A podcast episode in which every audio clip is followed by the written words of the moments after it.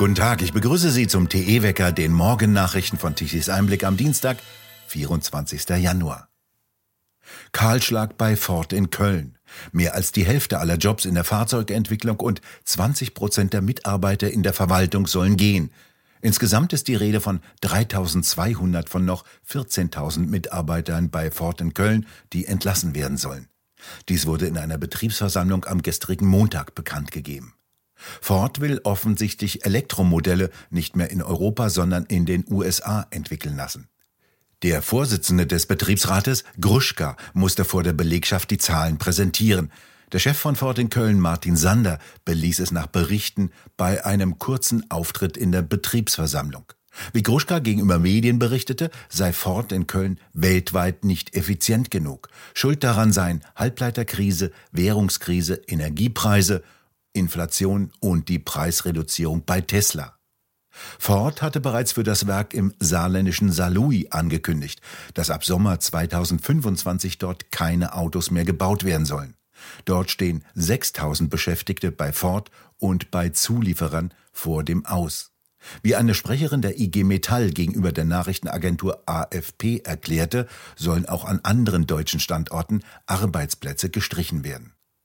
Der Betriebsrat fordert, dass bis Ende 2032 keine betriebsbedingten Kündigungen mehr stattfinden sollen, also neun Jahre keine Kündigungen. Nicht mitgeteilt hat die Gewerkschaft, was sie dafür getan hat, dass der Industriestandort Deutschland weiterhin wettbewerbsfähig bleibt. In Zwickau steht der Automobilzulieferer GKN vor dem Aus. Das Gelenkwellenwerk wird geschlossen. 800 Beschäftigte sind hier betroffen. Die IG Metall wirft dem Unternehmen vor, die Produktion von Zwickau nach Osteuropa zu verlagern. Wie der Wirtschaftsminister von Sachsen, Dulig, SPD, mitteilte, soll ein neues Werk in Ungarn aufgebaut werden. Er sprach von einem Rückschlag für das Autoland Sachsen, sagte aber nicht, was er getan hat, um Energiewende und sogenannte Verkehrswende zu verhindern. Nach Angaben des Unternehmens seien die strukturellen Veränderungen in der Automobilindustrie die Gründe für das Aus. Die Auslastung des Werkes werde in den kommenden Jahren deutlich zurückgehen. So sollen im benachbarten VW-Werk Mosel nur noch Elektroautos gebaut werden.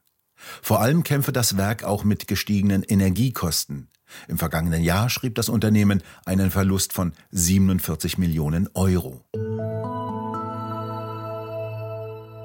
Die staatliche Förderbank KfW spricht in einer Analyse von Deutschlands Zukunft von einer Zeitenwende, von andauernden Wohlstandsverlusten und von Verteilungskonflikten. Das Fundament für weiteres Wohlstandswachstum bröckele, heißt es nach einem Bericht der Frankfurter Allgemeinen Zeitung in dieser Analyse. Als Gründe werden unter anderem die schwache Produktivitätsentwicklung in den Unternehmen und nicht zuletzt der Rückgang des Fachkräfteangebotes genannt. Diesem Alarmruf der KfW-Experten steht die Aussage des grünen Politikers Sven Giegold gegenüber. Der wird in dieser KfW künftig einer der mächtigsten Männer sein.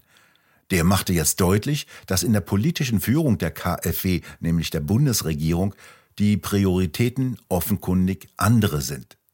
Giegold hat als neuer Staatssekretär im Bundeswirtschaftsministerium ab dem 16. Januar den Sitz des Ministeriums im Aufsichtsrat der KfW übernommen und ist der ständige Vertreter von Minister Robert Habeck im Verwaltungsrat, dem Präsidial- und Nominierungsausschuss sowie im Vergütungskontrollausschuss der KfW. Giegold schreibt wörtlich über seine neue Rolle, Somit können wir uns unmittelbar bei einer der führenden Förderbanken der Welt mit einer jährlichen Fördersumme von über 100 Milliarden Euro für eine aktive Rolle auf dem Weg zur Klimaneutralität einsetzen. Es müsse darum gehen, so schreibt Giegold weiter, dass die KfW ihren Weg zu einer Bank auf dem 1,5 Grad Pfad mit Sustainable Finance konsequent weitergeht. Dabei müsse sie vor allem kleinen und mittelständischen Unternehmen und Verbrauchern bei der Transformation helfen.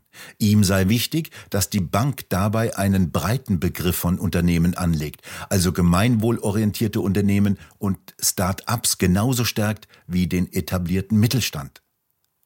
Laut einer Pressemitteilung des Wirtschaftsministeriums erklärte Giegold wörtlich, wir brauchen Banken, die den Weg zur Klimaneutralität aktiv mitgestalten.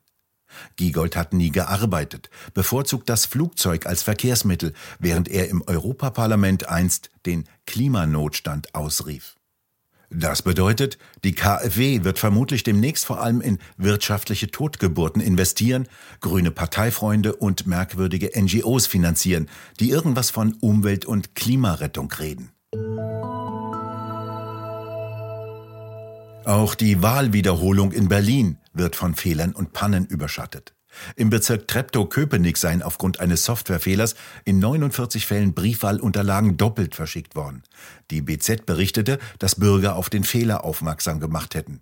Die Wahlscheine seien mittlerweile für ungültig erklärt und neue Wahlunterlagen verschickt worden. Der Tagesspiegel berichtete außerdem davon, dass das Amt Charlottenburg-Wilmersdorf ungültige Briefwahlunterlagen verschickt hätte. Auf dem Wahlschein fehle das laut Paragraph 23 Landeswahlordnung notwendige Dienstsiegel. Es sei noch unklar, in welchem Umfang die ungestempelten Unterlagen im Umlauf seien. Die beiden neuen Fälle reihen sich in eine Pannenserie ein. In Neukölln waren bei der Briefwahl Stimmzettel versendet worden, auf denen ein FDP-Kandidat zur Auswahl stand, der wegen eines Umzuges gar nicht an der Wahl antrat. Außerdem hatte man in der Benachrichtigung zur Wahl der Bezirksverordnetenversammlung ein falsches Datum in der englischsprachigen Version gedruckt. In Berlin findet am 12. Februar eine Wiederholungswahl statt. Der Berliner Verfassungsgerichtshof hatte die Wahl zum Abgeordnetenhaus und der Bezirksverordnetenversammlung wegen zu vieler Mängel für ungültig erklärt. Berlins Innensenatorin Iris Spranger, SPD, sagte zu den sich häufenden Fehlern, dies seien alles Einzelfälle, kleinere Einzelfälle. Schuldzuweisungen seien nicht angebracht. Die Bezirke würden hochsensibel mit der Angelegenheit umgehen. Tichys Einblick hatte haarsträubende Fehler bei den Wahlen im Herbst 2021 aufgedeckt. Bisher sollen nur die Wahlen für das Abgeordnetenhaus und Bezirkswahlen wiederholt werden. Die Bundestagswahlen nur in einigen wenigen Wahllokalen. Tichys Einblick hat deswegen Beschwerde gegen den Beschluss des Deutschen Bundestages eingelegt, die Bundestagswahl in Berlin nur in Teilen zu wiederholen. Stattdessen ist die gesamte Wahl im Bundesland Berlin als ungültig anzuerkennen und vollständig zu wiederholen. Der Rechtsanwalt und Verfassungsjurist Ulrich Vosgerau vertritt den Fall vor Gericht. Die Bundesanwaltschaft hat gegen eine angebliche Terrorgruppe Anklage erhoben. Die soll den Sturz der Bundesregierung und die Entführung von Bundesgesundheitsminister Lauterbach geplant haben. Vier Männer und eine Frau sitzen seit dem vergangenen Jahr in Untersuchungshaft. Am Oberlandesgericht Koblenz soll jetzt der Prozess gegen sie erhoben werden. Möchte bloß wissen, wer für Lauterbach Lösegeld gezahlt hätte.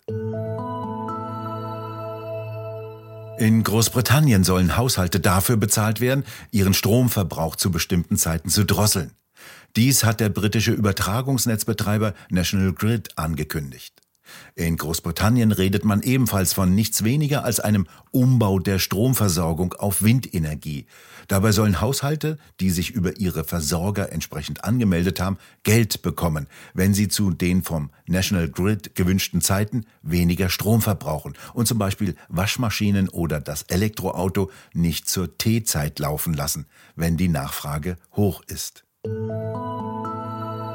Auf dem Weg zum Klimaterror das Thema der neuen Ausgabe von Tichys Einblick Talk. Darüber diskutieren Roland Tichy und Frank Henkel mit Buchautorin Bettina Röhl, dem Polizeigewerkschaftschef Heiko Teggarts und Klaus Rüdiger May von Tichys Einblick. Naja, die Polizei hat natürlich auch einen schweren Stand, äh, weil die Rechtsverfolgung dann, was bei den Gerichten liegt, dem nicht entspricht. Und äh, es bringt ja nichts, wenn Sie einen Klimakleber äh, in Gewahrsam nehmen und dann sagt der Richter, also ich verstehe ja dein großes Anliegen, also ähm, du darfst nach Hause gehen und leider muss ich dir jetzt 250 Euro aufdrücken, aber mir tut es im Herzen weh. Und wir hatten in Hamm, nein, in Flensburg, Entschuldigung, in Flensburg das Urteil, dass ähm, jemand drei Bäume besetzt hat, die nicht gefällt werden dürfen.